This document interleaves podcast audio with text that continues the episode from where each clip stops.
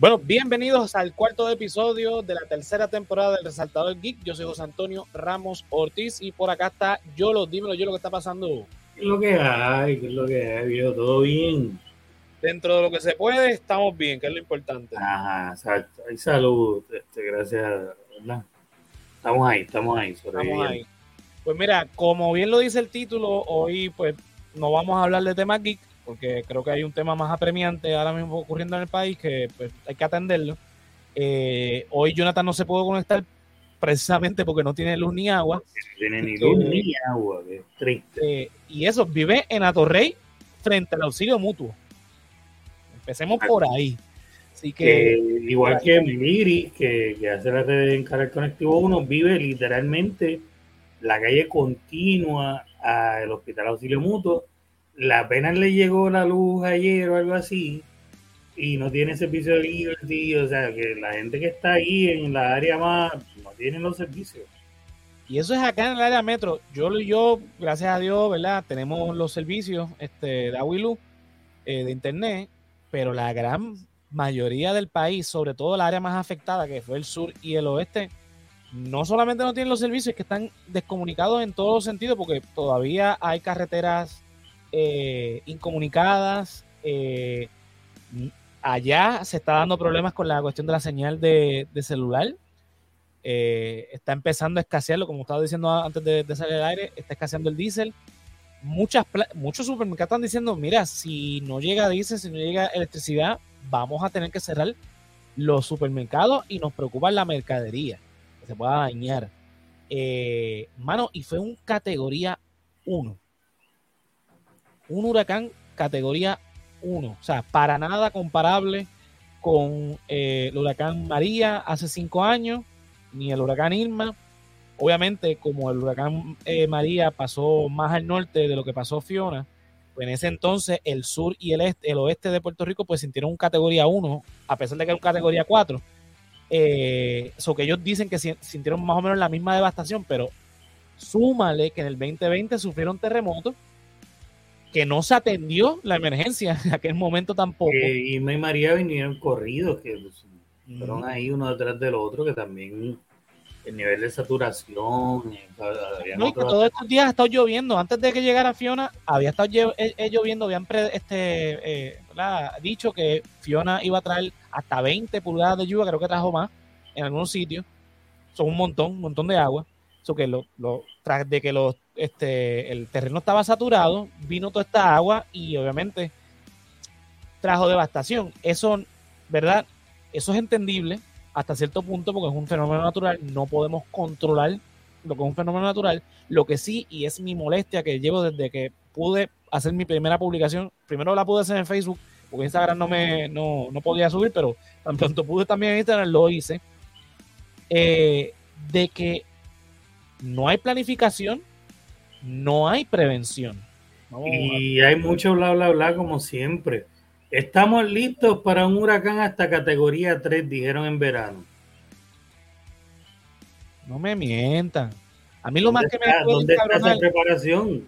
ese es el problema. Mira, como dice Juan Kiki, y el gobernador ausente como él tiene agua y luz. Tiene luz. ¿Qué carajo le hace vamos a empezar con la cuestión de la prevención y, la planificación. Prevención. Algo tan sencillo, ¿verdad? Que yo lo publiqué aquí en las redes, voy a buscar la foto. Esto ocurrió en, el first, en un First Bank en Ponce, en un mall en Ponce. Lo que estamos viendo en pantalla, para los que nos están escuchando, es el First Bank con el techo desplomado. Colapsado totalmente. ¿Qué fue lo que pasó para que esto ocurriera? El techo colapsó por acumulación de agua, porque tan sencillo como limpiar los fucking desagües no lo hicieron. El agua se acumuló y el techo se dio. Algo tan sencillo como eso. Óigame, los desagües hay que limpiarlo, hay que sacarle las hojitas todos los días, que le caiga toda la mugre que va acumulando, toda la tierra que se va acumulando para evitar precisamente, esto es algo que se pudo haber evitado. No sé, ¿verdad? Eh, qué razones hubo por la falta de mantenimiento, pero me da, ¿verdad? Pie al argumento, porque esto Esto, ¿verdad? Esto fue responsabilidad de, del MOL o de, de First Bank, no sé quién le tocaba la responsabilidad. No, no, que, pues, que ellos arreglen. Pero a donde voy es que así mismo como ocurre ahí, ocurre en diferentes esferas del país, sobre todo con el gobierno de Puerto Rico. ¿Por qué el sistema de Puerto Rico eléctrico, el sistema eléctrico de Puerto Rico, está en las condiciones en las que se encuentra? Por dejadez, por falta de mantenimiento, por falta de interés, o mejor dicho, por el interés de privatizar. Pero no vamos a entrar en ese detalle ahora mismo. Eso lo hemos discutido en el saltador de la realidad, lo, lo hemos eh, eh, expuesto. Vamos a lo que vinimos. Ahora mismo, la responsabilidad, ya vamos entonces a brincar la cuestión eléctrica,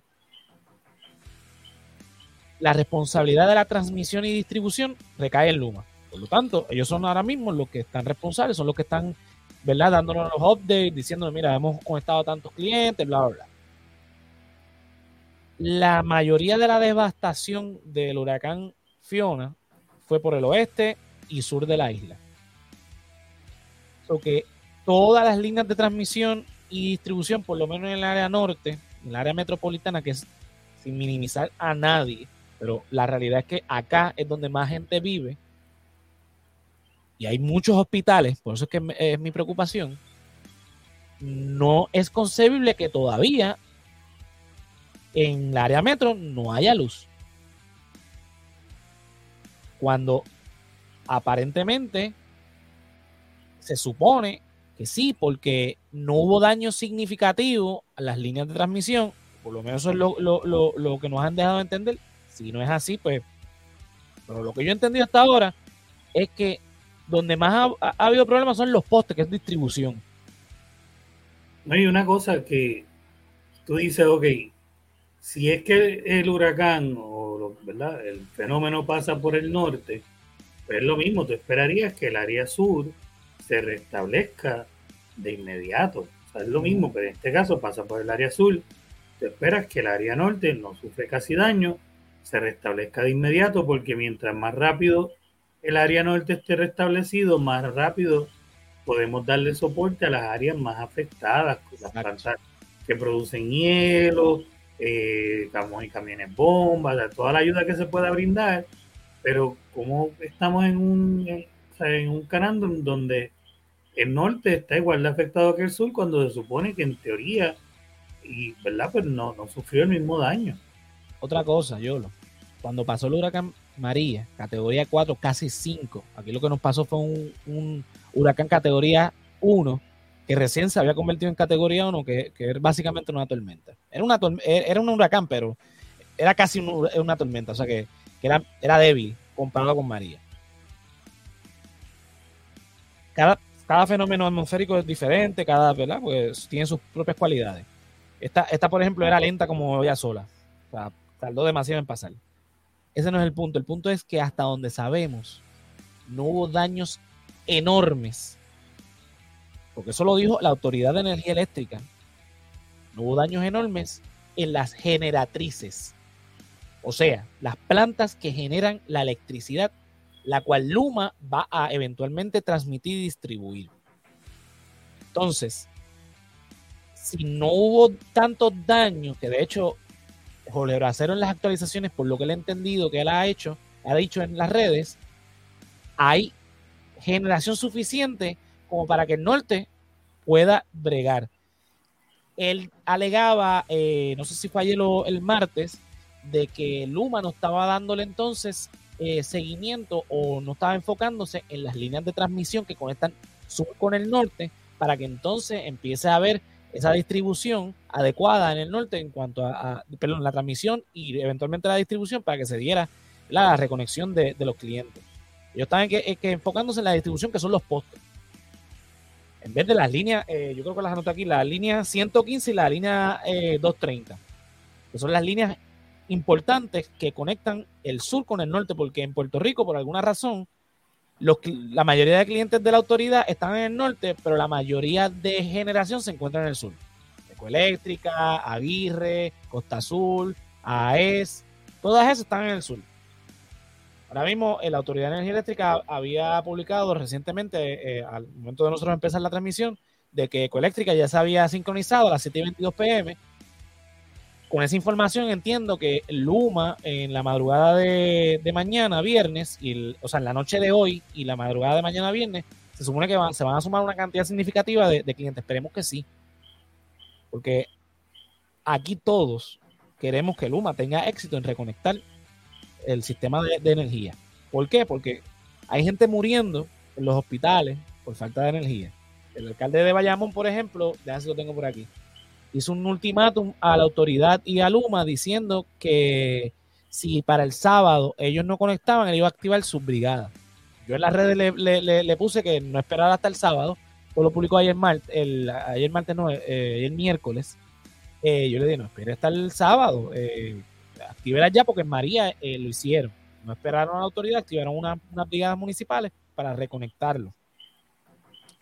Y en la devastación nuevamente en María fue mucho mayor. Dice, mira, si Fueron varios los municipios que, crearon sus propias, prácticamente como sus propias autoridades. Sí, este, Vayamos, yo creo que fue el que empezó con eso y después eh, eh, San Sebastián del Pepino creo que también lo hizo, que le puso... Eh, el Pepino Company, algo así. sí, Pepino Energy o algo así. no, no, me acuerdo, era un nombre bien curioso, era con, con, la, con la palabra Pepino. no es, hágalo, señor alcalde, porque yo me acuerdo el lunes, luego de pasó el fenómeno, fui a buscar gasolina para la planta, una fila ya esta asquerosa, duré como una hora más o menos en la fila. El loque, pues puse la radio AM para escuchar las noticias, para enterarme de lo que estaba pasando y casualmente el gobernador empezaba una conferencia de prensa para dar los detalles de lo que había, este, entre toda la información que surgió, eh, Abner Gómez, que es el portavoz de Luma, eh, dijo, eh, no, nosotros le preguntaron, mira, eh, ustedes tienen el personal suficiente para atender la emergencia. Sí, sí, nosotros tenemos el personal suficiente. nada, y nada, hemos activado, con esa arrogancia que, habla Abner, ¿verdad? De nuestra empresa matriz ya vienen para acá cierta cantidad, no me acuerdo la cantidad que dijo, de celadores que vienen para acá ayudando y bla, bla, bla y se le cuestiona al gobernador, mire, señor gobernador, en Puerto Rico hay una cantidad X de celadores distribuidos en todo el gobierno de Puerto Rico, porque sabemos que Luma no quiso ser patrón sucesor y muchos de esos empleados para no perder sus derechos adquiridos a través de los años, porque llevaban, qué sé yo, 20, 25, 30 años trabajando. Lo que le estaba ofreciendo Luma, pues básicamente era empezar de cero y ellos tenían toda una vida trabajando, pues decidieron mejor quedarse en el gobierno para mantener esos derechos no los culpo. El punto es que pasan al gobierno y esos empleados, ex empleados de la autoridad, dijeron, estar presentes y dijeron, mira, eh, nosotros eh, estamos dispuestos a trabajar. De hecho, salieron en Telemundo ayer, que tengo una foto, ex, el, titular de, Telemundo dice, ex empleados de la autoridad se hacen disponibles para agilizar el país, estamos listos para trabajar. Son gente... como desde el principio, desde que llegó Luma, hay un, una narrativa de parte de Luma anti la idea de traer a esta gente bajo cualquier circunstancia. Cada vez que le presentan a Luma las diferentes opciones que puedan llevar a que traigan a, estos ex empleados a laborar nuevamente para Luma en cualquier capacidad, de parte de Luma siempre se, se trata esto como, una negativa. Sí. Y es como algo de, de, hasta mala fe, porque como que, ¿por qué no? Eh, inclusive ahora trajeron gente que pues perfecto, pero ¿por qué traer gente a, a, estos salarios que les van a estar pagando tan exorbitantes cuando tiene gente aquí que conoce las áreas, conoce el trabajo y pudiste ah. empezar por ahí, ¿no? Ahí donde, ahí donde voy, mira, yo no te niego que hace falta más gente. Tráetela de afuera si las tienes, tráetela. Que le va a pagar un montón, bueno, pero lo arreglamos después, pero aquí también hay gente que tiene capacidad y mejor aún, lo que dijo Yolo, tiene experiencia en el grip eléctrico, que sabemos que es una mierda. El grip eléctrico de Puerto Rico. Sistema, una mierda. Ellos, mismos, los mismos empleados de, la Autoridad Energética lo dicen. Pues son los que llevan años diciendo, mira, esto hay que mejorarlo, esto hay que modernizarlo, esto hay que darle mantenimiento. Pues son los que trabajaron día a día con eso. Pero ellos tienen un conocimiento que quizás los ellos, lo, ¿verdad? Los que vienen de afuera tendrán las mejores intenciones del mundo. Podrán ser, es más, pueden hasta venir a hacerlo gratis quizás, o cobrar lo que quieren cobrar, no importa, vengan, está bien, vengan. Tienen las mejores intenciones, pero esta gente tiene un conocimiento que ellos no. Es el conocimiento de bregar diariamente con todo el despingue que, que hay en Puerto Rico. Toda la ayuda es necesaria, sobre todo cuando hoy es jueves. Eso ocurrió domingo. Todavía, mira, esto no lo digo yo, lo mismo lo dice la, eh, Luma. Esto lo publicaron a, este, a las 5 y 48. Aquí su la Mela reseña, la, periodista, a las 11 a.m. era el 38%, haciendo referencia a los clientes que estaban conectados otra vez al servicio eléctrico. Y a las 5 y 48, cuando Luma publica este tweet, dice que el servicio le fue restablecido al 30% de los clientes, o sea que bajaron. Porque Luma tampoco tiene, tiene idea de cuántos eh, clientes tiene conectados. Hasta ese, a, ese punto estamos. Y el problema es que los hospitales todavía siguen sin conectarse. Los hospitales en Bayamón, por ejemplo, eh, lo que decía el alcalde, no están conectados. El hospital Pavía creo que, tampoco eh, tenía, eh, la planta creo que le falló y no se han podido conectar todavía a energía eléctrica. Centro Médico creo que sí está conectado. El Children's Hospital, el, este, San Jorge Children's Hospital, eh, se desconectó. tengo información de que las enfermeras salieron corriendo cuando se volvió a, ir la luz, porque la planta creo que dura media hora de tantos golpes que ha recibido de, todos los bajones que ha tenido con Luma. Salieron corriendo para los pacientes que están con ventiladores, pues empezar a bombear a mano. En la página me escribieron que en el centro de, médico de Mayagüez todavía, por lo menos hasta ayer, no tenían electricidad. Entiendo que todavía no la tienen. Es un peligro. Pero más allá de eso, los bomberos, por lo menos hasta el mediodía, cuando fue la última actualización que tuve, los bomberos eh, reportaron hasta 30 incidentes o más relacionados a generadores eléctricos en las casas. Gente que ha muerto calcinada por mal manejo, o que han muerto por gases, o que están heridos, que están camino al hospital por el mal manejo, porque o no saben bregar bien con esto todavía, o porque hicieron algo mal, o pues el desespero quizás con la ansiedad, metieron las patas y, le echaron gasolina con eso prendido, y todavía, o sea, hay que esperar que eso enfríe no, no sabemos las circunstancias, la cuestión es que se cometieron unos errores y esa gente pagó con su vida porque Luma y el gobernador Pedro Pierluisi están en el ego de que no, este, no hace falta que vamos a conectarlo en un par de días, no se apuren, decía el gobernador. Un par de días y hoy está como que está molesto con Luma. Hoy eh, el periodista eh, David Beckham, el gringo que viene aquí a Puerto Rico, creo que es reportero de, de CBS, el gringo justiciero el justiciero. Pues le preguntó y, y, y, y dice, no, yo estoy molesto con Luma. Yo, esta gente me prometió una cosa. es que tú te pusiste a hablar de más, papi. O sea, empecemos por ahí. Entonces, ahora mismo, nadie en Puerto Rico quiere que el gobernador, el gobierno y Luma fallen. Al contrario, queremos que tengan éxito. vamos a jugar. Qué mejor manera de demostrar la, la dinámica que, que se estaba teniendo con las protestas de Luma, qué mejor manera de callarnos la boca a todos que restableciendo ese servicio en la, la, manera más rápida posible. Pero yo no llegó el huracán y ya el 100% del país se había desconectado. Por eso, ¿sabes? ¿Qué, qué, manera, qué oportunidad tan excelente y qué manera tan garrafal de, Mira, fallar. Más allá, hay gente diciendo no, que no sean negativos, que es momento de ser positivo, bla, bla, bla. Yo les voy a decir lo siguiente hace cinco años, Puerto Rico recibió el azote de los huracanes Irma y María, 5 y 4, categoría 5 y 4. Y vivimos, luego de eso, un post-María infernal en Puerto Rico.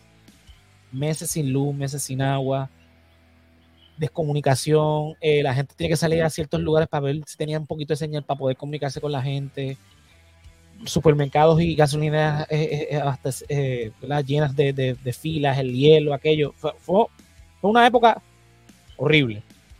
Pero no fue la primera vez que Puerto Rico le pasó eso. Yolo, tú tienes edad para recordarte de, George y de Hugo. Y de Hugo, me acuerdo bien de Hugo. Yo, de Hugo no, yo no había nacido. pero eh, me acuerdo exactamente por eso, porque en Hugo, a mi corta edad, ver el, desastre que se vio, que, se vivió, eh, los meses largos sin luz, el tiempo sin agua, las filas largas que mi familia tenía que hacer para conseguir hielo, para conseguir agua, estar persiguiendo los troces bomba, los, camiones bomba para agua, a veces agua que no es potable para fregar y para... O sea, se vivió feo, feo. Y hoy yo estaba hablando con una abuela y ella me dice que recuerda muy bien el huracán Santa Clara en el 56, que eso fue hace de años. Que fue también un, huracán devastador y que, que ella sacó la que era bien niña, que por poco se ahoga, este, que la sacaron de, la casa, eh, la jalaron casi para poder salvar en la vida. Y así cuando uno sigue leyendo más para atrás en la historia, Andrés creo que está trabajando un artículo sobre eso, de los huracanes, eh, pues sabemos entonces en nuestra historia que los huracanes siempre han estado en Puerto Rico presentes.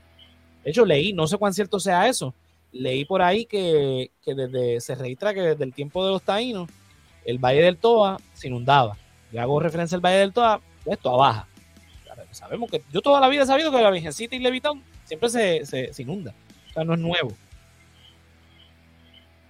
yo hago mención de todo eso y todo, en todos estos días en las redes he estado bien crítico con el gobierno, porque lo que me molesta es que teniendo todo ese conocimiento de toda la vida, el gobierno de Puerto Rico, mm, porque yo sé que el pueblo sí, porque el pueblo, el pueblo se preparó. Mucha gente está comprando. Todo el mundo sabe lo que son tormenteras aquí. Todo el mundo sabe y... Pero el gobierno no ha hecho nada en cuestión de prevención, y voy específicamente con una prevención ya mismo, para dejarlo bien claro, ni tampoco planes de contingencia, ni planes de, rescate, nada, nada, no se ha hecho nada, absolutamente nada. Y obviamente estamos traumados porque recientemente, porque antes de María, el último huracán fuerte fue George, que fue en el 98. Un lapso de tiempo donde quizás, obviamente toda una generación que nació después de George, pues no conocía lo que era un huracán. Yo me acuerdo, tenía siete años creo cuando pasó George So, tengo recuerdo. Yo lo tiene, yo lo tengo recuerdo de, de Hugo. So, que somos generaciones que tenemos este recuerdo de huracanes. Pero hay otra generación que literalmente nació o en George o después de George no tiene ningún tipo. Eh, eh, perdón, María fue su primera experiencia de, de, huracán.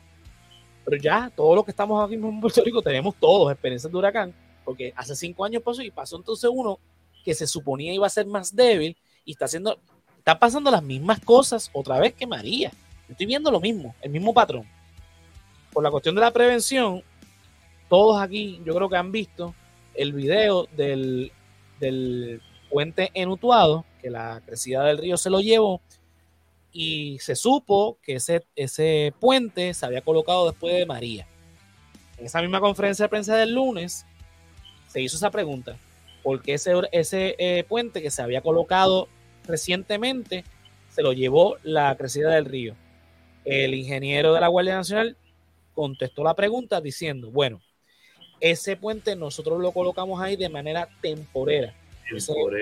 Ese, puente no tenía la capacidad eh, adecuada para resistir nada porque realmente eso no se habían hecho los estudios ni nada, simplemente se puso para poder conectar la vía, porque era necesaria en ese momento. A preguntas nuevamente de, los periodistas, ¿qué pasa entonces? Porque no se ha puesto una hora permanente ahí contesta eh, la secretaria del Departamento de Tránsito de Obras Públicas de que todavía no se han realizado los estudios adecuados, los estudios necesarios para poder poner el elevado, porque necesita tener un elevado ahí necesario. Vuelve y se le cuestiona, entonces, ¿cuándo es que em, empezaba entonces la... Ella contestó que en el 2024 iniciaba, iniciaba, escucharon bien, iniciaba la construcción de la obra permanente, porque todavía en el 2022 no se han hecho los estudios de rigor para poner el puente que va adecuadamente ahí. ¿Qué tú me estás diciendo? Eh, María fue en el 2017 y todavía no están los estudios. Óyeme, Puerto Rico, como lo dije en el 2017 en las redes, y lo he dicho 20 mil veces también en el podcast, lo vuelvo y lo repito ahora y lo voy a seguir repitiendo. Puerto Rico no es una isla, es un archipiélago. Está ubicado en el Caribe. Esto es geografía. Esto solo lo dan usted en primer grado. Pero aquí le doy la clasita y de gratis. Puerto Rico es un archipiélago ubicado en el Mar Caribe, entre el Mar Caribe y el Atlántico, en la latitud 16, qué sé yo, rayo y longitud, eh, no me acuerdo ahora del detalle específico, pero usted sabe dónde está Puerto Rico ubicado. Usted no es menso, usted no es este, los programas de, noticias del centro de Estados Unidos que ubican a Puerto Rico donde está Jamaica. Usted sabe dónde está su país. Usted, sabe. esa foto. O otras veces nos ubicado en Colombia. esa gente, pues, yo solo voy a perdonar porque ellos viven en el un gobierno. Nosotros que vivimos aquí sabemos dónde está Puerto Rico. Y usted sabe que esto es un país tropical y usted sabe que estamos en la ruta de los huracanes. Y usted sabe que la temporada de huracanes comienza el primero de junio y finaliza el 30 de noviembre. Por tanto, Puerto Rico está medio año bajo amenaza de huracán. Tú me estás diciendo que después que pasó un huracán devastador, llevan cinco años sin ni siquiera iniciar los estudios para ponerle ese puente, que me hace, o sea, ¿qué, qué seguridad me dan ellos, el gobierno de Puerto Rico, de que no en todas las otras facetas de, planificación no están haciendo las cosas de rigor. O sea, esto es un país tropical que recibe huracanes todos los fucking años, que hemos tenido suerte y algunos de esos huracanes se han desviado y se han ido para el carajo. Uf, tuvimos suerte, pero fue eso, suerte. No esperemos, apostemos a la suerte. No, pero aquí eh, quieren ir a Washington a pelear por la estadidad. No, pero aquí quieren insistir en la ley 22. No, pero aquí las prioridades del fucking gobierno de Puerto Rico no están donde deben estar. Por eso es que todavía el sur y el oeste de Puerto Rico están bien jodidos ahora mismo con el huracán. No solamente por el huracán, es porque en el 2020 hubo unos terremotos y todavía eso no se ha atendido. Con el 2017 hubo dos huracanes y hay gente todavía con toldo en las casas. ¿Cuántas noticias no hemos visto en las redes de gente que poquito a poquito pudo restaurar su casa, restaurar, y volvió y perdió la casa porque los fondos aquí no salen. La planificación no está. No, es que tenemos que esperar por FEMA. Eh, por eso es que yo admiro a los alcaldes, que son ellos los que se han echado encima y mira, lo que FEMA hace o no hace, yo voy a hacer. Y es, así. Pues, yo no sé. en Estados Unidos yo dudo mucho que los gobernadores estatales y mucho menos los alcaldes de, de los counties de las ciudades esperen por FEMA, porque FEMA está en Washington. ¿Qué van a saber en Washington lo que pasa en Hawái, en Alaska, en Seattle? No, no saben, pues menos en el Caribe, porque nosotros ni siquiera somos estado. Los primeros que, eso históricamente en Puerto Rico ha sido así, los primeros que responden son los alcaldes. Y los alcaldes el lunes, en la, en, la conferencia de prensa, no, en las entrevistas que estaban dando antes de la conferencia de prensa en, en Radio del Isla, que yo estaba escuchando, varios alcaldes que estaba entrevistando la periodista, eh, se me escapa el nombre ahora, pero es la que eh, eh, está en el programa de Dígame la verdad, les decía, mira, que ustedes necesitan, y todos, PNP y populares, decían que el gobernador active el fondo de emergencia para nosotros poder bregar. Pero aquí hay que hablar claro. Los gobiernos tienes cada, cada esfera de, poder del gobierno tiene sus eh, responsabilidades. Obviamente, la primera línea de, responder son los alcaldes, porque son los que están en la inmediatez. Ellos conocen el barrio, ellos conocen a su gente. O sea, es más fácil que yo aquí en, en Alta me encuentre con Chito o en Bayamón con Ramos Luis, que ha pasado, que eh, yo estando viviendo en Cabo Rojo, encontrarme con Pedro Pierluisi. O sea, la inmediatez aquí en Alta todos conocemos a Chito, todos hemos visto a Chito. Y en Bayamón yo estoy seguro que un montón de gente conoce al alcalde. Porque Ramón Luis Rivera Padre conocía a, toda la ciudad de Bayamón. Este no, no se ve tanto en las calles, pero la gente sabe y lo saluda y, lo conocen. O tienen a alguien que lo conoce. Porque es, mucho más. En San Juan, el Vio San Juan, ¿cuántas veces yo no he visto a Miguel Romero? y tengo, y, o sea, no, no tengo un contacto directo con él, pero sí sé a dónde, dónde tengo que ir para poder conectarme con, con, con Miguel. Porque esa es la, la, la, la, dinámica de los alcaldes, así como funciona. Por son los primeros que responden.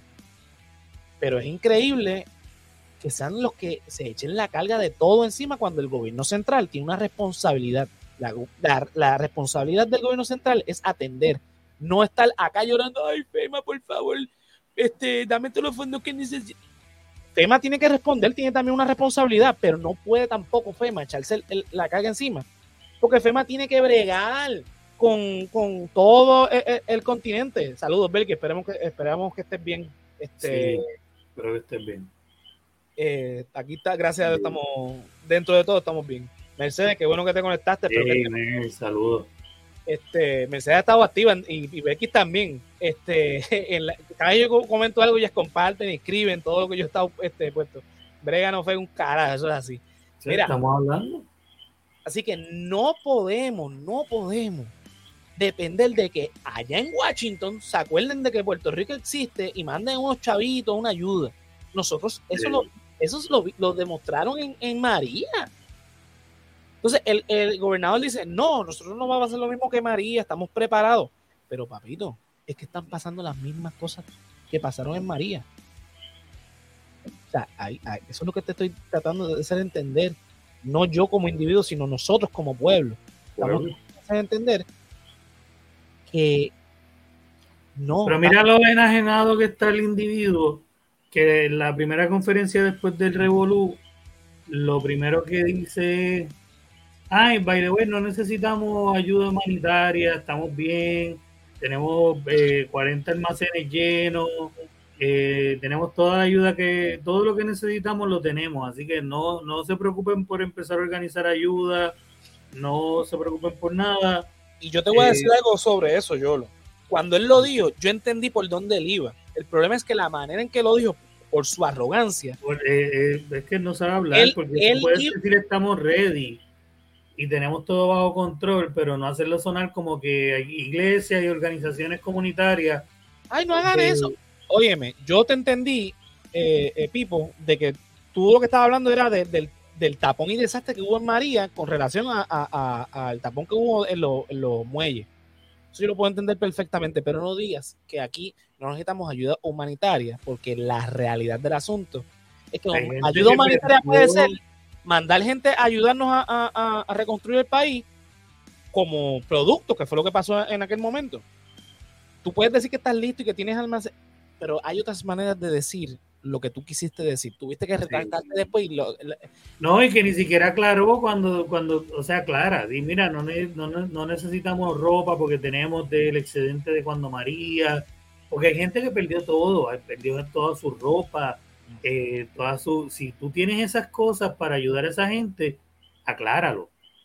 Pero si no, pues la verdad es que sí se necesita entonces cierta ayuda. Es lo que tenía que decir a lo siguiente, mira, me puedes contratar para asesorarte para que... No, no me contrate porque entonces si, si ayuda a levantar tu imagen, vienes y ganas las elecciones. Pero anótate esta que es gratis. Tú lo que tenías que decir era lo siguiente, eh, eh, gobernador. Agradezco la intención de que nos envíen la ayuda humanitaria Ahora mismo en Puerto Rico tenemos esto, esto y aquello. Lo que nos urge son personas que vengan a ayudarnos a esto, esto y esto otro. Por lo demás, cuando, necesitemos, les dejamos saber porque no eh, queremos. Eh, esa negativa, esa negativa sin saber el primer día, sin tú haber salido a la calle es como que, mira, tú no, tú no sabes eso, hermano, tú no sabes eso. Eh, ¿sabes? Es esa arrogancia característica del, tipo este, de decir, asegurar unas cosas que él no sabe. Él no sabe qué tan grandes fueron los daños para él tirarse ahí a decir que, que tiene todo lo necesario. Exacto entonces, por eso es que ahora mismo eh, el problema de lo de FEMA, de, de, FEMA, lo de desastre mayor, donde no se incluyeron un montón de municipios, mayormente los municipios del oeste y del sur, que se vieron afectados. Ah, que no tenemos la información completa y por eso es que no aparecen en la lista, pero tan pronto tengamos la información. Y entonces, ¿para qué te, mandaste el lunes diciendo que, que, que, mira, estás fallando, papito, en lo básico. Y estás politiqueando tú, tu partido y el Partido Popular, porque lo puse en las redes. Vimos gente de ambos partidos grandes con sierras en mano, con teléfonos ahí. Sí, la fotito, para la, la odia foto de mierda, como cuando vino Trump a tirar el papel toalla para la foto. Pues entonces vieron lo mal que salió eso, pero como quiera repiten la fórmula de mierda, mano. La gente ya sabe que es un fake. Exactamente. Mira, no, no. Déjame si yo puse las fotos aquí, déjame ver. verdad que se, mira, mira, mira Johnny Méndez repartiendo hielo. Era dos bolsitas de hielo. No, mira, con la, foto al lado del desplome. estoy llamando para que vengan a arreglar esto. Mira, no, tengo la de Tatito. Ah, mira, la de está aquí. Mira como pico el palo. Hermano, soy. ustedes. Me la como todo sin sal. Ustedes tienen una responsabilidad que establece la constitución. Pónganse a trabajar en eso para lo que nos fuimos elegidos. Nosotros, lo, nosotros directamente no, pero el pueblo eligió todos estos cabrones, hagan el trabajo y entre su trabajo está conseguir la gente que está adiestrada para manejar este tipo de, porque esto es un peligro, si este tipo en su vida ha cogido una silla es un peligro para él y para los que están a, su lado, para estar tirándose la foto. Este por lo menos fue un poquito más prudente y lo que repartió fue hielo, porque sí, sabe Pero es una irresponsabilidad. Primero trató con la, la sierra y no le prendía. Esto como cuando, cuando yo, yo no sé si te acuerdas, este, yo, cuando Georgie, eh, eh, este, en María, mira, prendiste la cámara, ¿estás grabando? ¿Estás grabando ya? Ah, mira, pues estamos aquí ayudando. No, no, o sea, eso a mí no me sirve para nada. Yo prefiero que ustedes legisladores estén en el Capitolio gestionando sus facultades constitucionales para atender la emergencia dentro de lo que usted está en el ordenamiento gubernamental de Puerto Rico para trabajar. Mira, ahí aquí pone, yo estoy cargando las cosas por si se va la luz. Totalmente de acuerdo. A mami le llegó, y mami vive a cinco, tal vez seis minutos de aquí. A mami le llegó la luz, eh, qué sé yo, ayer, y ya hoy de momento se le fue a las dos de la tarde y a esta hora no le ha llegado. Y así va a seguir, porque entonces si están haciendo mal el trabajo, algo que aprendimos de Luma, aprendimos un poquito de ingeniería eléctrica con, con Jorge Bracero, eh, es que si empiezan a conectar mucha gente y no tienen la generación suficiente, que creo que no es el problema ahora mismo, pues van a haber unos disparos y unos relevos de carga porque hasta que no logren este, estabilizar el sistema. ¿Sabes, qué? ¿Sabes lo que es? Tú pierdes la, toda la compra, te llega la luz y, vas y compras una poquita cosa y otra vez vuelves y te quedas desde las 2 de la tarde ya está, ya, ya mínimo la leche se jodió otra vez. Ajá.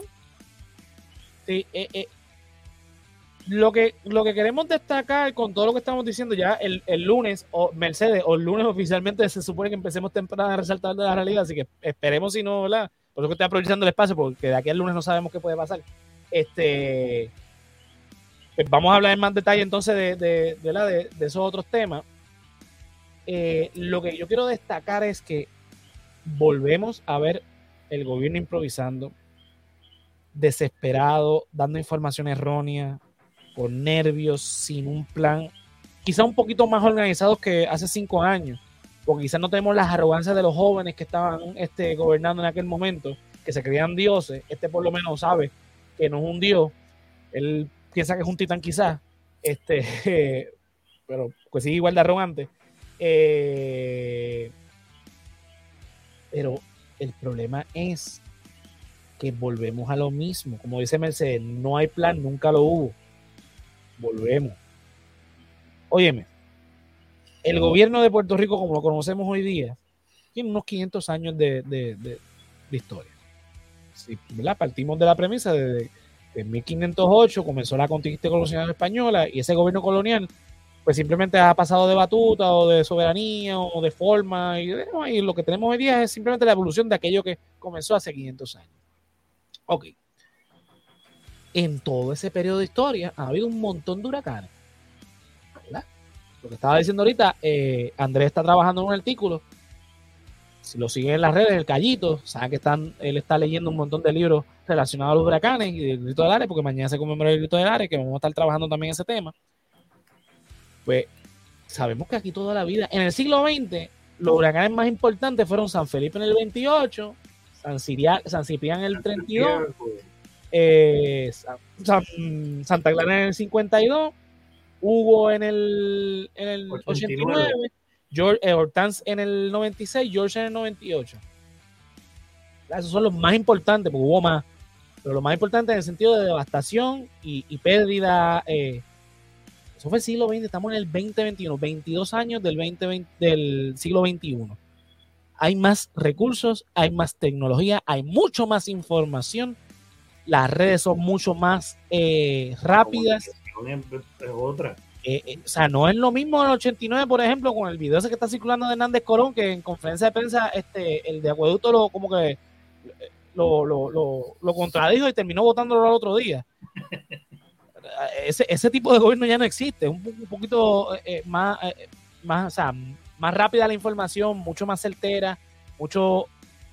Y todavía estamos bregando igual como bregó Hernández Colón en el 89 con Hugo. Puede ser. O creo que peor. Peor, definitivamente peor. Por lo menos antes era por falta de comunicación y por, pero ahora no hay esa excusa. Ahora hay mucho más información, hay más tecnología.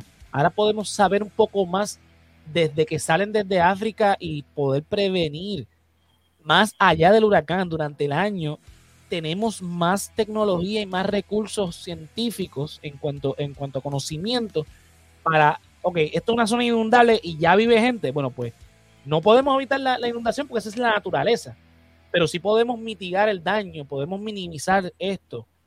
Eh, otra cosa que yo vi en las redes, que es muy cierto, las construcciones en Puerto Rico, muchas de las construcciones en Puerto Rico no siguen ningún código de construcción y son. El Excel Molina se pasa hablando de eso. Eso, Este, pero hay una realidad en Puerto Rico. Los ricos construyen donde le da la gana, mientras que los pobres donde pueden. Entonces, el pobre a veces tiene que construir su casita donde su familia toda la vida quizás tuvo ese, ese este, terrenito y pues, pues no tengo más nada, vamos a construir aquí algo mejor de lo que tenían quizás mis abuelos, mis bisabuelos. Quizás hace 50 años, 60 años, 70 años, era una chocita, hoy tienen una casita de cemento. Mejoraron. Pero no significa que el sitio donde están viviendo, que están viviendo ahí, pues porque es donde único tienen, pues sea el adecuado para vivir.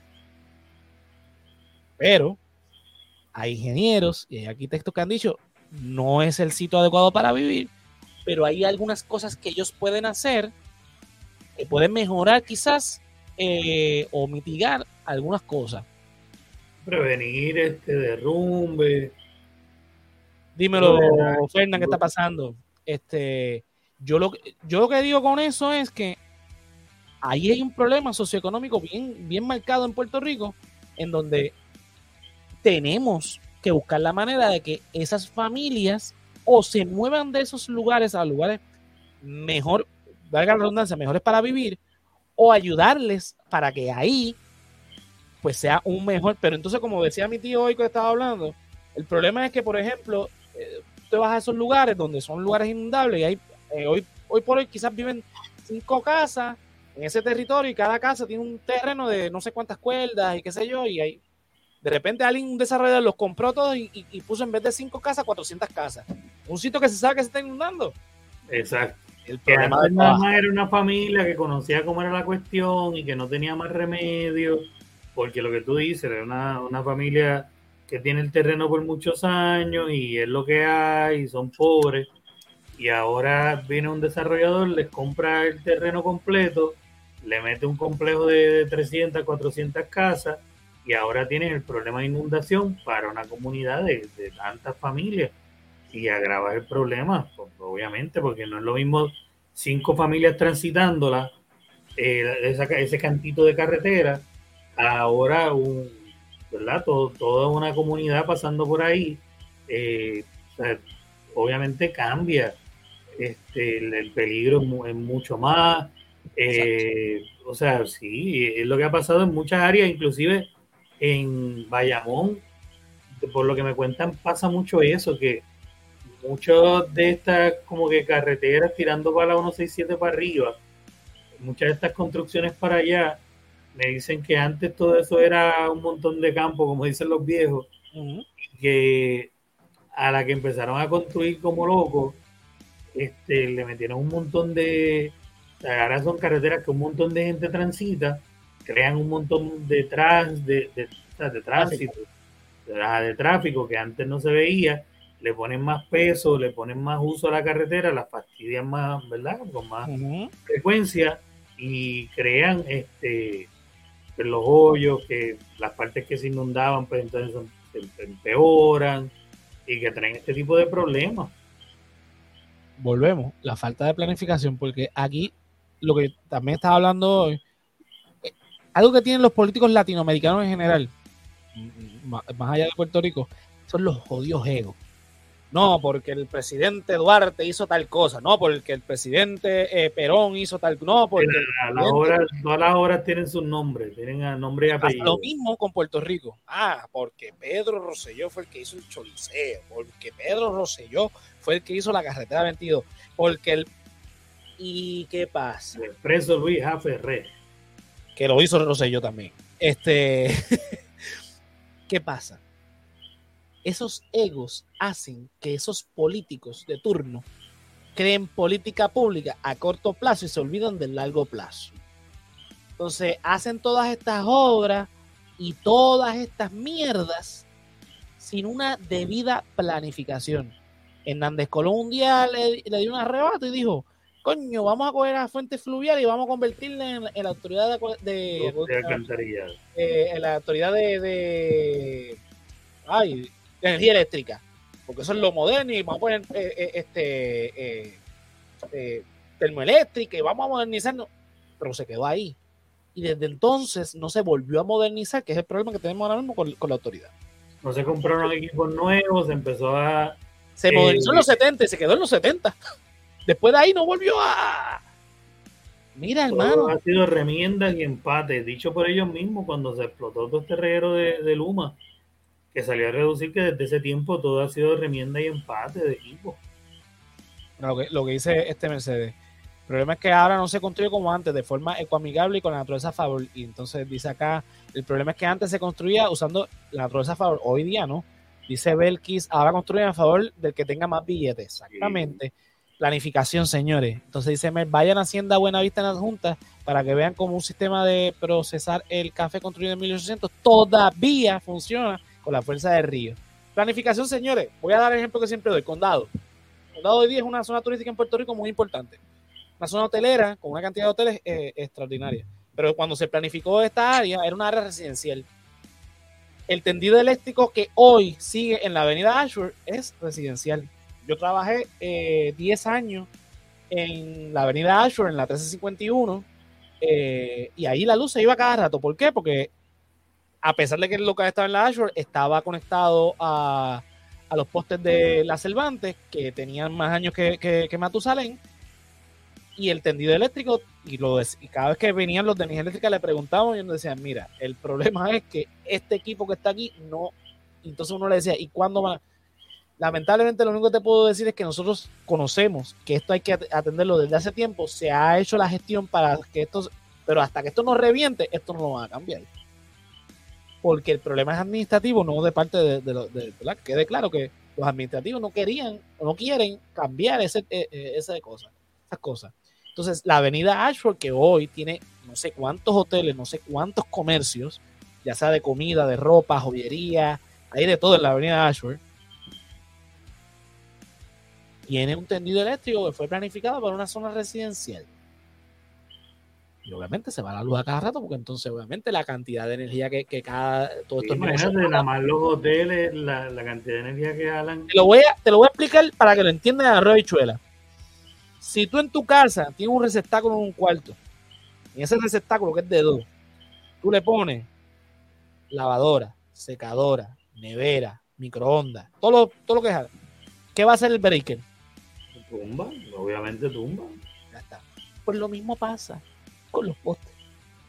Eso es lo que estoy hablando de cuestión de planificación. Puerto Rico no existe una planificación sustentable, acorde a que es un país tropical que recibe la amenaza de huracanes por seis meses, que tenemos una época lluviosa y una, porque aquí no existe la primavera y el invierno, el verano, eso no, en el trópico no existen esas estaciones, eso en Estados Unidos, en Argentina, esos países de, geografía otra vez, hoy Dios mío, la, la canción que ha sido de geografía.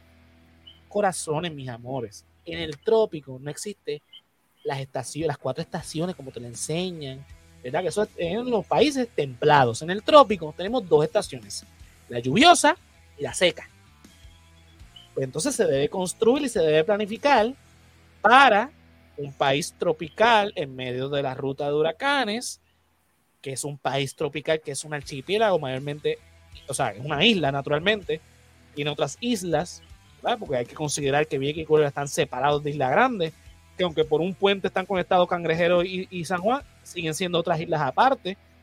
¿Verdad? Que por eso es que hay muchas, por ejemplo, cuando salen las protestas en San Juan, el río San Juan, y se forman todos esos tapones simplemente porque hay una entrada y una salida, un puente.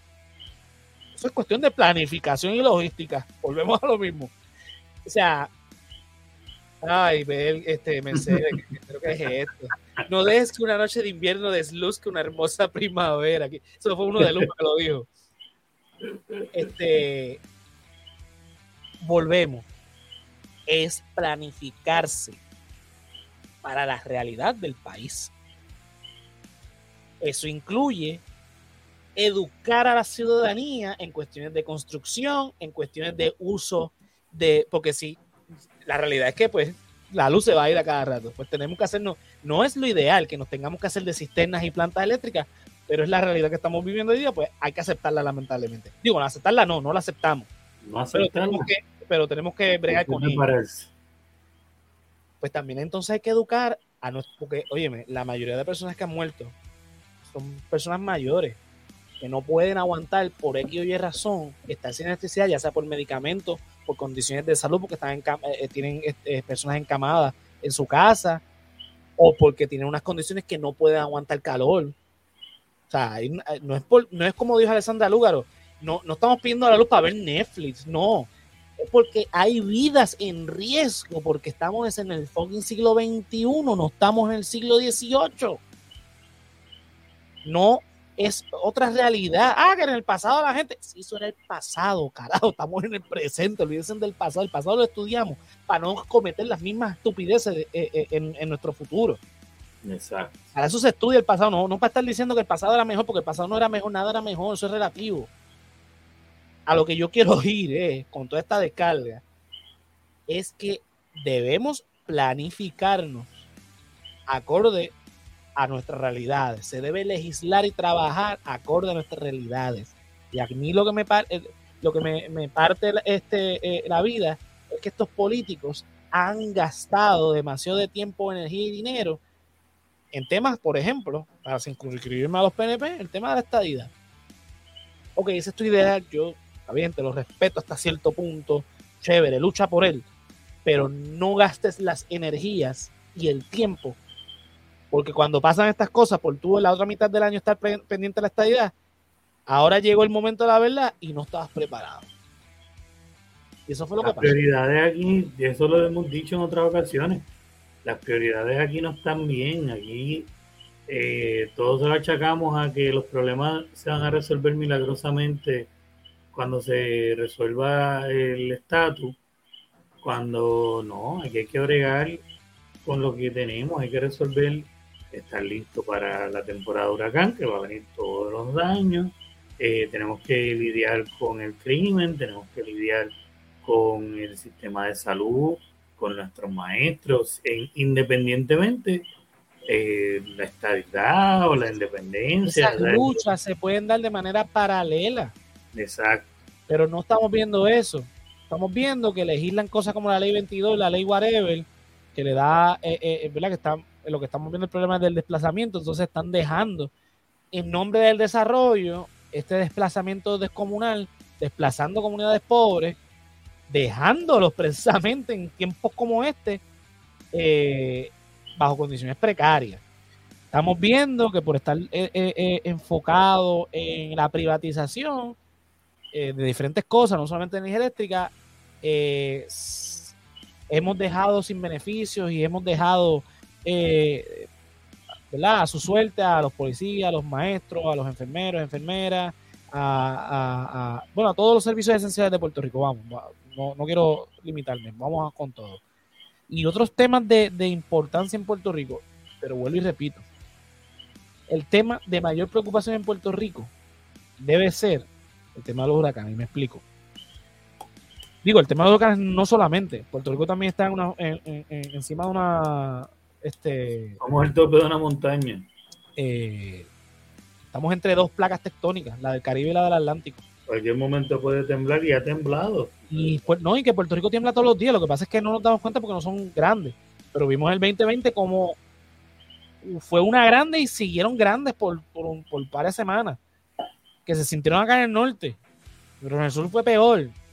O sea, aquí en el norte la sentimos fuerte, imagínate allá donde... O sea, que si, para los huracanes no nos estamos preparando, que es algo que experimentamos con más frecuencia, es más cotidiano que cuando no son huracanes mínimos, son tormentas tropicales o eventos de lluvia. ¿Qué tanto más no nos estamos preparando para eh, terremotos? Lo que está diciendo este eh, Mel. Desde el domingo, donde yo trabajo, no ha podido abrir. El domingo, obviamente, por las razones de San Juan. Al día de hoy, a esta hora, a veces usted me ven con el teléfono y es porque mantengo comunicación. No hay luz en, donde yo trabajo. O sea, yo no sé si mañana yo, yo, voy a ir a trabajar todavía. Yo me hice disponible para, el, hablé con mi jefa desde el lunes y dije, mira, aquí la situación es así, yo el miércoles, cuenta conmigo que el miércoles yo voy a ir a trabajar. Ah, pues perfecto. Ella el lunes fue a chequear, a ver que sé que obviamente no había luz, pues se llevó mercadería para que no se dañara ve que todo estuviese bien, limpiaron, recogieron, se fueron. Mandó un mensaje. Mañana, sin falta, estamos aquí, si la luz y el agua nos los permiten. A las 10 de la mañana estaba allí ella. A las 2 de la tarde se fue porque no había ni agua ni luz. Miércoles volvió por la mañana. Me escribió en la noche el martes. Mira, José, todavía no hay luz. Yo te voy a avisar si, si vas para trabajar. Ah, pues chévere, estoy al, estoy al pendiente. A las, 10 de la, a las 10 de la mañana, no, a las 8 y media llegó Juan para informar, no hay agua ni luz hizo todas las gestiones para saber si, ese, si ese día iban a conectar. No, no se fueron. Jueves, volvieron a chequear. No hay luz, no hay agua. Jueves hoy. Ahora estamos, no, Dios nos libre que. No Dios, nos libre que nos toque una, una vaguada, una onda esa estacionaria, con que eso es un lluvia por ahí para abajo. Este, como pone Belkin, nos toca una cosa así, entonces sí que nos acabamos de joder porque aquí es el agua y con lo saturado que está todo. Eso yo lo vi, Mercedes, yo lo vi. Eh, lo que dice aquí también Mercedes, los dueños de pequeños negocios de comida no pueden progresar porque el costo de energía después se le pasa al cliente y luego las cosas se ponen más caras y la gente no consume. Exacto. Ya estamos en la hora, yo creo que yo me descargué ya, no sé si quedó algún tema por ahí guindando, pero, ¿verdad? Mira, la, la comisionada politiqueando por ahí, este, en el Washington Post están diciendo lo que es obvio, el problema es burocrático más que nada, eh, lo que estaba diciendo de, de, Alexandra Luca, lo que no es, para ver Netflix, es porque nos quedamos sin hospitales, sin alimentos, sin comunicación, la economía, este, lo de los salvadores ya lo habíamos hablado, lo de Lutiel también, lo de Puerto Rico se levanta que me tiene podrido porque no es cuestión de no ser resiliente ni, ser esperanzador. Es que pasa que si seguimos con este discurso trillado, le damos entonces la, ¿verdad? La, verde a los políticos a que sigan reguindándose que esto es un fenómeno atmosférico, no podemos hacer nada, pero nos vamos a levantar. Sí, nosotros nos vamos a levantar, claro que nos vamos a levantar, eso es obvio. Lo que pasa es que yo no quiero volver a pasar los mismos traumas si los podemos prevenir. Hay cosas que no se van a poder prevenir ni se van a poder deshacer, eso es obvio porque hay cosas de la naturaleza que no, o sea, van a haber pérdidas económicas, van a haber muertes, eso yo lo sé. Yo lo que quiero es... Uno sabe eso, uno lo que quiere saber es que hay un fucking plan. Uno quiere saber que el gobierno está tomando las medidas eh, necesarias, mano. Este, y de nuevo, a mí yo odio comparar eh, Puerto Rico con otras partes donde, donde he vivido, pero a la misma vez eh, pues, es imposible no hacerlo. Yo estuve en Texas, estuve en Houston, viviendo bien cerca de Galveston. Cuando aquí pasó María, yo estaba allá y allá pasó, eh, ya se me olvidó el nombre del otro. Harry no fue. ¿Cómo? Harry. Eh, algo así. El que pasó que también fue fuerte y pasó más o menos la misma vez con semanas de, diferencia o días. pasó por allá. Y cuando tú ves la respuesta de, uno versus el otro y la preparación de Texas, de esa zona, porque no es todo Texas, eh, que recibe huracanes con mucho menos frecuencia. lo que Puerto Rico lo recibe. Y la preparación que tienen y los protocolos que tienen. Yo trabajé para FEMA en aquel momento, eh, ayudando con los esfuerzos de, de limpieza y la cuestión allá, y lo rápido que estábamos bregando, o sea, la comparación es ridícula. y tú pensar eso de un sitio que casi no recibe huracanes versus uno que a cinco años yo estoy viendo cómo está actuando y está actuando todavía peor que la vez pasada. y, todavía peor que un sitio que en teoría se supone que esté menos preparado porque lidia con eso pues, pues, mucho menos. Claro. Y lo comparo como con años anteriores cuando Sandy, que fui a trabajar también a, New Jersey, New York y Pensilvania, y la preparación de todos esos estados, en aquel año, hace tantos años atrás, en comparación con Puerto Rico ahora, pues es ridículo que esa gente que, son ajenos a huracanes este, tengan mejor preparación que nosotros, que somos una isla en el medio del mar, hermano. Es estúpido que podamos, nosotros podamos tomar clases de cómo prepararnos para un huracán de gente que prácticamente tienen un plan ahí este, obsoleto para cuando pase, que si acaso viene un huracán y ese plan que está ahí cogiéndote la araña es mejor que el de nosotros que se supone que lo usamos todos los años. Exactamente. Mira, voy, voy a concluir con esto y es que no tienen perdón. Lo que está pasando desde el lunes y, lo, y obviamente los vamos a, estar ahí, ahí, ahí, ahí porque es reciente todavía la herida de María y no fue por, por el huracán per se, es por la, la inacción del gobierno, la improvisación del gobierno. Está pasando lo mismo. Estamos viendo que ya están diciendo que hay escasez de diésel, estamos viendo el tema de los hospitales, eh, estamos viendo el tema de las carreteras incomunicadas, estamos viendo el tema de, de que no, el gobierno no está llegando a suplir a donde tiene que llegar eh, las filas los supermercados diciendo que se van a quedar sin alimentos. Estamos viendo lo mismo, lo mismo. Cabrones, lo mismo. No puede ser. No puede ser. Sí, no hay gasolina. Por más que quieren decir que sí, que hay gasolina, ya no hay gasolina. En muchos sitios ya no hay gasolina, o los demás sitios eh, las filas son ridículas eh, lo del diésel, que, muchas, eh, inclusive agencias privadas están diciendo no conseguimos diésel para nuestras plantas. Entonces el gobierno quiere decirte que sí, que está todo bien, pero la, realidad, que se está viendo es otra, nos siguen mintiendo.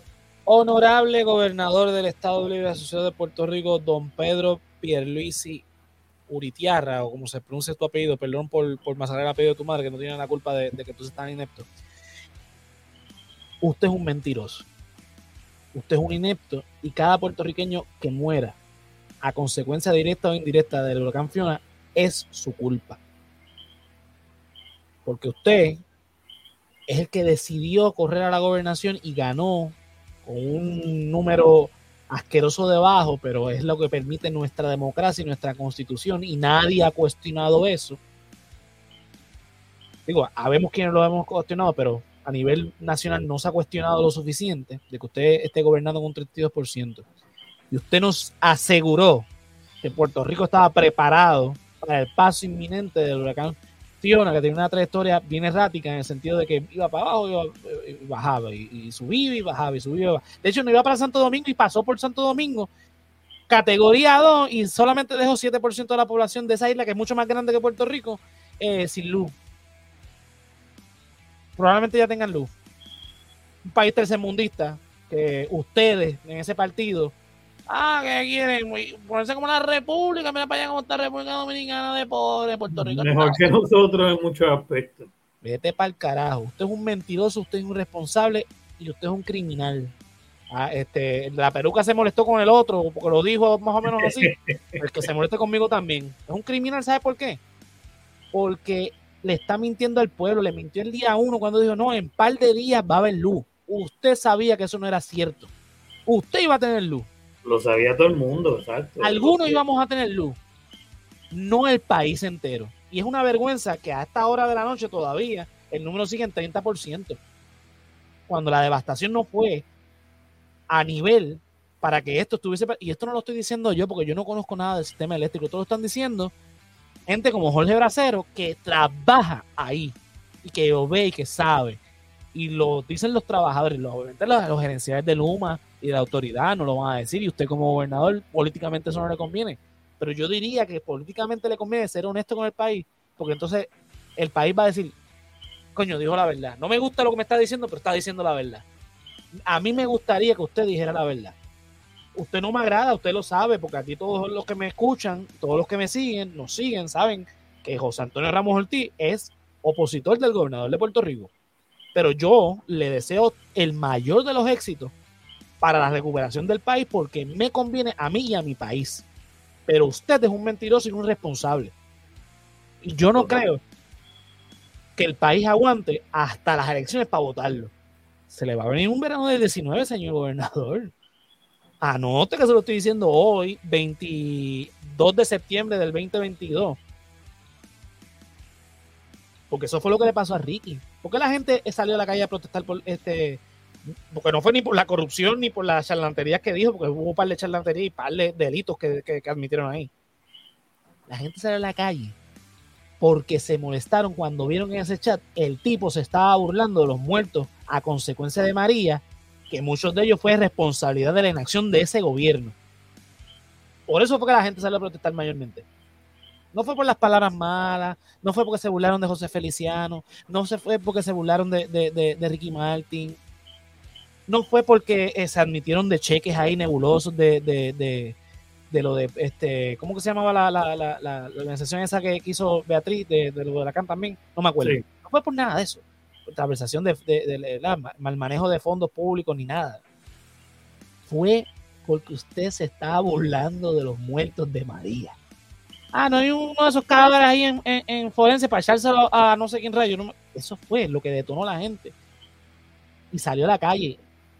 Porque como él estaba en el privilegio con aire acondicionado, agua potable, electricidad, Netflix, todas las comunidades de ida y para ver. Nosotros estamos acá resilientes, sudando la gota gorda, bregando nosotros con los alcaldes, porque fueron los únicos que respondieron, bregando para salir adelante usted echándose, el gobernador echándose la, eh, fresco en las bolas.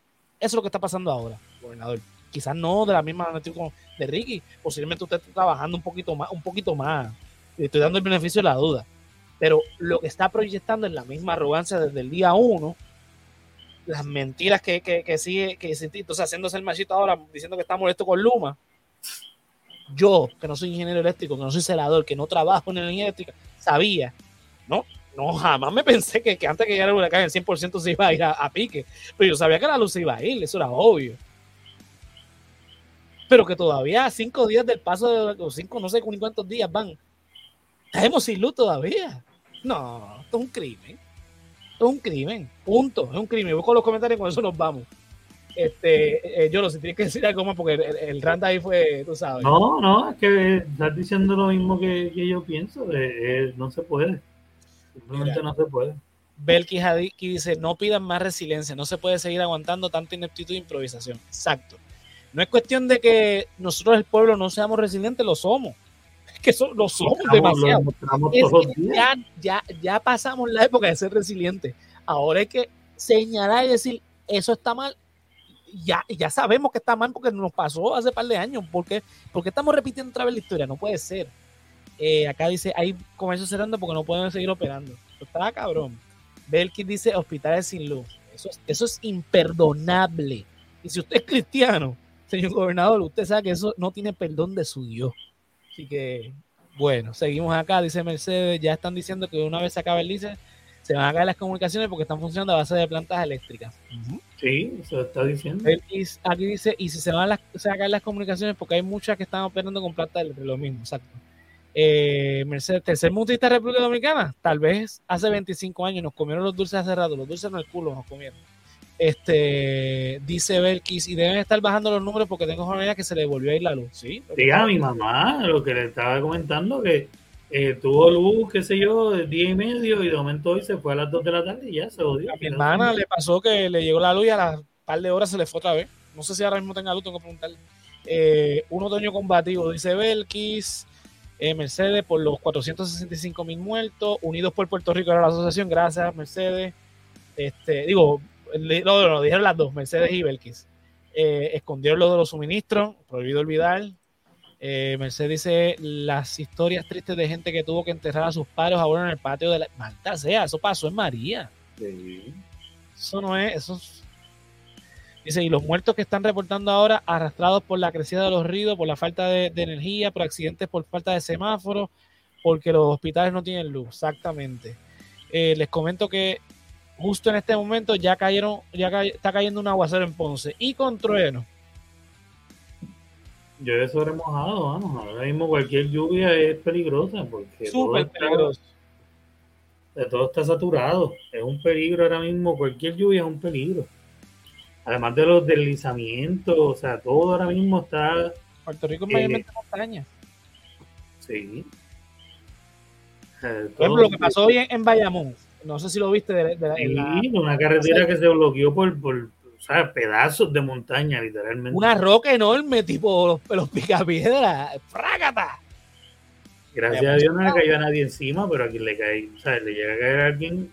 Bueno, donde vive Fefo, donde vive Fefo, que es área más camposa en Bayamón, que nos enseñó este, la crecida del río, de, que casi, este, eh, ¿verdad? Gracias a Dios no pasó nada, no pasó a mayores. Este, pero la familia de él que, vive cerca de, él mismo, que se creció ese río y se casi se mete en la casa de la abuela. Vayamos, y, y, o sea, no vive tan lejos de donde yo vivo. Yo vivo como, qué sé yo, 30 minutos de aquí, más o menos, qué sé yo. Pero vayamos es mayormente campo. Y así en San Juan, San Juan igual, mayormente campo. Es ciudad, pero mayormente es campo. Mayormente pobre. Lo último que pone aquí, este Mercedes, exacto, haciendo referencia a lo que estamos hablando. Belkis, la piedra grande en Bayamón, exacto. Dice, apuesto que esa estructura colapsó por la saturación subterránea del subsuelo sumado a un edificio previamente afectado por un terremoto. ¿Sí? No hay tiempo para más. Bueno, hay tiempo para más, pero ya no voy a seguir porque ya tengo doble cabeza tanto que, que, estaba aquí encabronado. Porque no hay, no hay otra palabra para describir lo que yo estoy sintiendo ahora porque privilegiado soy que tengo a Willu. Exacto pero la gran mayoría del país no. Y a Eso es lo que pasa, que uno, uno no uno no está tranquilo porque tú puedes decir, pues chévere, me llegó la luz, eh, día y medio después me llegó el agua, pero no somos la mayoría los que estamos así. Y los que realmente necesitan los servicios no lo están teniendo.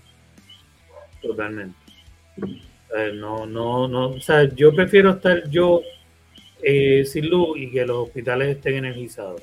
En María, una de las cosas que me mantuvo relativamente tranquilo era eso, que sabía los hospitales, los cuarteles de la policía, la gente que necesitaba luz en ese primer momento para que la respuesta se diera, lo tenía. Yo podía aguantar, qué sé yo, este, yo sabía que en un momento se iba a conectar. Y pasó. Pero ahora no estoy viendo eso. Hay un descojón. Eh, Mercedes dice, y el calor despierta intensos asesinos a cualquiera. El calor, no sé en Ponce, Mercedes, pero aquí está haciendo un plaje calor. Hoy Los grupos comunitarios se están moviendo, ¿sí? Volvemos. Somos nosotros los que nos vamos a salvar. Pero nosotros nos tenemos que dar cuenta que estamos pagando doble. ¿Por qué? Porque nosotros estamos levantándonos mientras le pagamos a una, una institución que se ha creado para que ellos hagan ese trabajo por nosotros. Y no es justo. Estemos pagando contribuciones para que existan agencias como eh, eh, ¿verdad? el negociado de, manejo de emergencia y desastre, el Departamento de Seguridad Pública y demás agencias y no estén haciendo trabajo. por ahí para abajo. La gente, eh, dice aquí Belki, la gente en las redes diciendo que no le doy, es que no. ¿Por qué le vamos a dar al gobierno si ya nosotros le pagamos para que haga esos trabajos? lo, mejor es, eso, lo mejor es buscar eh, organizaciones comunitarias pequeñas en su área y ayude a esas organizaciones, ayude a, su propia comunidad a que, a que se ayuden eh, entre ustedes. busque organizaciones comunitarias dentro de su, de su área que usted sabe que van a utilizar el dinero para lo que es eh, y ayude a esa gente. Exactamente. Bueno, estaba chequeando este Twitter porque me había una notificación de Luma, pero es la misma que, ya habíamos este, mencionado acá. Este, nada, vamos a concluir con eso. Eh, los planes de nosotros ese lunes entrar en vivo nuevamente al resaltador de la realidad, obviamente dando de seguimiento al tema del huracán Fiona, porque esto eh, lamentablemente va a ser el tema de conversación eh, durante meses. Qué pena que volvamos otra vez a lo mismo. Así que si todo sale bien, el lunes estamos en vivo otra vez hablando del tema. Me, este, Mercedes escribe aquí, pero tú sabes que lo que me revienta cuando reseñan cosas como felicitamos a Don Chencho, que está cansado de esperar por el gobierno para tapar un roto, él mismo mezcló el cemento y lo tapó. Exacto. Él mismo lo tapó y lo porque se cansó de esperar el gobierno, pero no era trabajo de él. No es cuestión de felicitarlo, no, es cuestión de que él se hartó como nosotros del, gobierno y no debería ser así. Pues entonces estamos viendo una, una jodida anarquía. Sí. Entonces, ¿de qué hablamos? Pero nada. Este, mañana viernes, los que se puedan conectar, sabemos que muchos están sin luz, pero mañana viernes vamos a estar en Ni Pura Idea eh, por Canal Colectivo 1 con Yolo y con Sarilu, hablando sobre la conmemoración de El Grito de Lares, eh, los precedentes, lo que ocurrió militarmente ahí y ¿verdad? lo que pasó después y la importancia de ese evento histórico en la historia de Puerto Rico. Eh, vamos a darle un poco también con el tema del huracán porque uno de los móviles del, eh, ¿verdad? Spoiler alert, este, uno de los móviles del grito del Ares fue precisamente un huracán.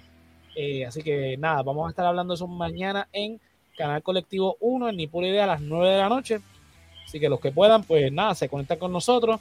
Si no, pues después eh, en donde quiera que escuchen podcast o en el mismo YouTube cuando eh, esté disponible. Cuando puedan, pues se conectan, Exactamente. Yolo, ¿a ti dónde te podemos conseguir, papá?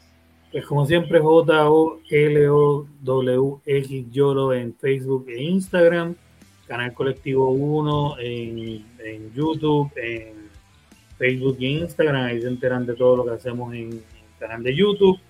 Eh, ni por idea, como dijo José, ya mañana que vamos a estar hablando del grito del Ares a las 9 en vivo y Expediente Mortal el sábado, que el sábado pasado, pues obviamente por, la cuestión de la tormenta no pudimos ir al aire, pero el tema de la semana pasada, pues lo vamos a estar haciendo en vivo a las 9 en Expediente Mortal.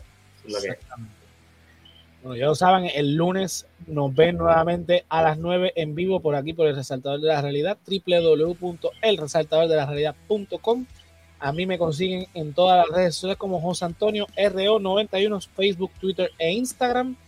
Eh, como ya dije, el lunes a las 9, el jueves que viene, vamos a ver si, si hay tema para hablar, porque con todo lo que está pasando aquí en Puerto Rico, pues no sé si eso sea apropiado, pero vamos a tratar de, de volver a la normalidad. Saltador Geek a las 9 para hablar sobre todo lo que está aconteciendo en el mundo geek. House of Dragons cada vez se pone mejor. She-Hulk es todo lo contrario. Este, Andor, pues vamos a ver cómo. Andor, exacto. Hay que hablarla, hay que hablarla. Puedo decir por fin, me falta la última hora de la tercera película de, de, Lord of the Rings. Por fin vi la, la, la, la, trilogía. Estoy diciendo, me está gustando bastante. Eh, me falta la última hora de, de la tercera, así que. Yo ahora que la vi después de tantos años, eh, puedo decir que, le cogí el, amor a la... Es que ya, ya sé tanto del lore por tantos años de ver los videos de los resúmenes y todo, que ya le cogí amor. Memes, yo vi tantos memes. Ese es el meme. Yo puedo decir el meme de, de, de Leo DiCaprio. Ese es el meme. Ese es el meme. ¡Ay, de ahí viene ese meme! Ah, pues así estuve yo. Entonces no he visto House of Dragon ni la de los anillos, no he visto ninguna de las series nuevas para esperar que se acaben y verlas de una. No, House of Dragon, yo estoy. El, domingo yo sufrí, aparte del huracán, porque no pude ver el capítulo, pero pronto pude lo vi, porque está buenísima. Así que nada, yo también me voy a poner después al día con el, anillo de poder en Amazon Prime, que dice que está buenísima. Este, y ver si otra cosa se me olvidó para el carajo, pero de, de esto mismo vi, pero nada. Corillo, yo sé que no estamos en el momento más apropiado para hablar de esto, pero si nos puedes apoyar, este, ¿verdad? Para seguir creando contenido de calidad. Mira, www.patreon.com slash el resaltador de la realidad. Te unes al código de Keila, Joan, Melissa Meléndez, Ricardo Torres, Mercedes Nieves, que está por ahí, eh, Andrés Sanfeliu, Joel López, José Ramos, Juan del Valle, que también estuvo por ahí conectado con nosotros, no sé si todavía sigue por ahí, eh, Gerardo Monge, José Ramos Vega, Néstor Soto y Yurisa Contreras. Son los que tienen derecho anticipado de ver los programas como La Clasecita de José, que ya liberamos el último episodio, que hablamos de la ley de Herodes, la película favorita de Mercedes, También liberamos por ahí el capítulo de El Politólogo de Cocina con Yolo, con los tostones rellenos. Pero para los Patreon de cinco besitos ya está el capítulo de los mac and cheese que hice este, con pollo frito con una salsita de miel. Yo con hambre.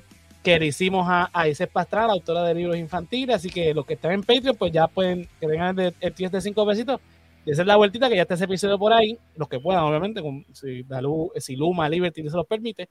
Este, pero eventualmente eso se va a liberar, así que estén pendientes. Eh, nada, si no nos pueden apoyar de esa manera, ya saben, la tiendita de, de resaltador, www.elresaltadordelarealidad.com, que quedas en tienda y te llevas una camisa, una, un mousepad, una gorra, una taza, un sticker, lo que sea, con los diseños de El Hombre Lobo, El Cayito y este servidor. Ya, como ya les dije, mañana, hablando del grito de Lares, estaré yo presentando en mi pura idea en Canal Colectivo 1. Y nada, Corillo, esto es hasta mañana y el lunes que vamos con Yo también me quedé esperando a Daredevil, pero pues ya, ya veremos en qué episodio sale. Este... No, yo lo voy a esperar al final. Eh, eso no, ya no va a salir. O sea, yo perdí la esperanza con she ya. Eh, Mercedes dice aquí, nos vemos mi gente, un abrazo a todos y que sigan bien. Igual Mercedes, cuídate, dice, cuídense, dice que igual.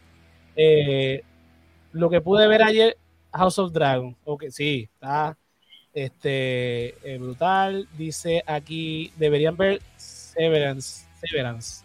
¿Dónde está este? No sé. Ah, no sé dónde está, este, ni lo había escuchado, pero pues, lo chequeamos. Me quedé esperando de lo que diste ahorita yo. Eh, un mundo maravilloso del mismo director, del mismo cineasta. Este no recomendó la que yo sí vi del tipo, qué cosa. Apple TV Plus. Si es de Apple TV Plus, debe ser tal cabrona, porque todo lo que he visto de Apple TV Plus está buenísimo. Así que la voy a buscar, mensaje, te voy a seguir consejo.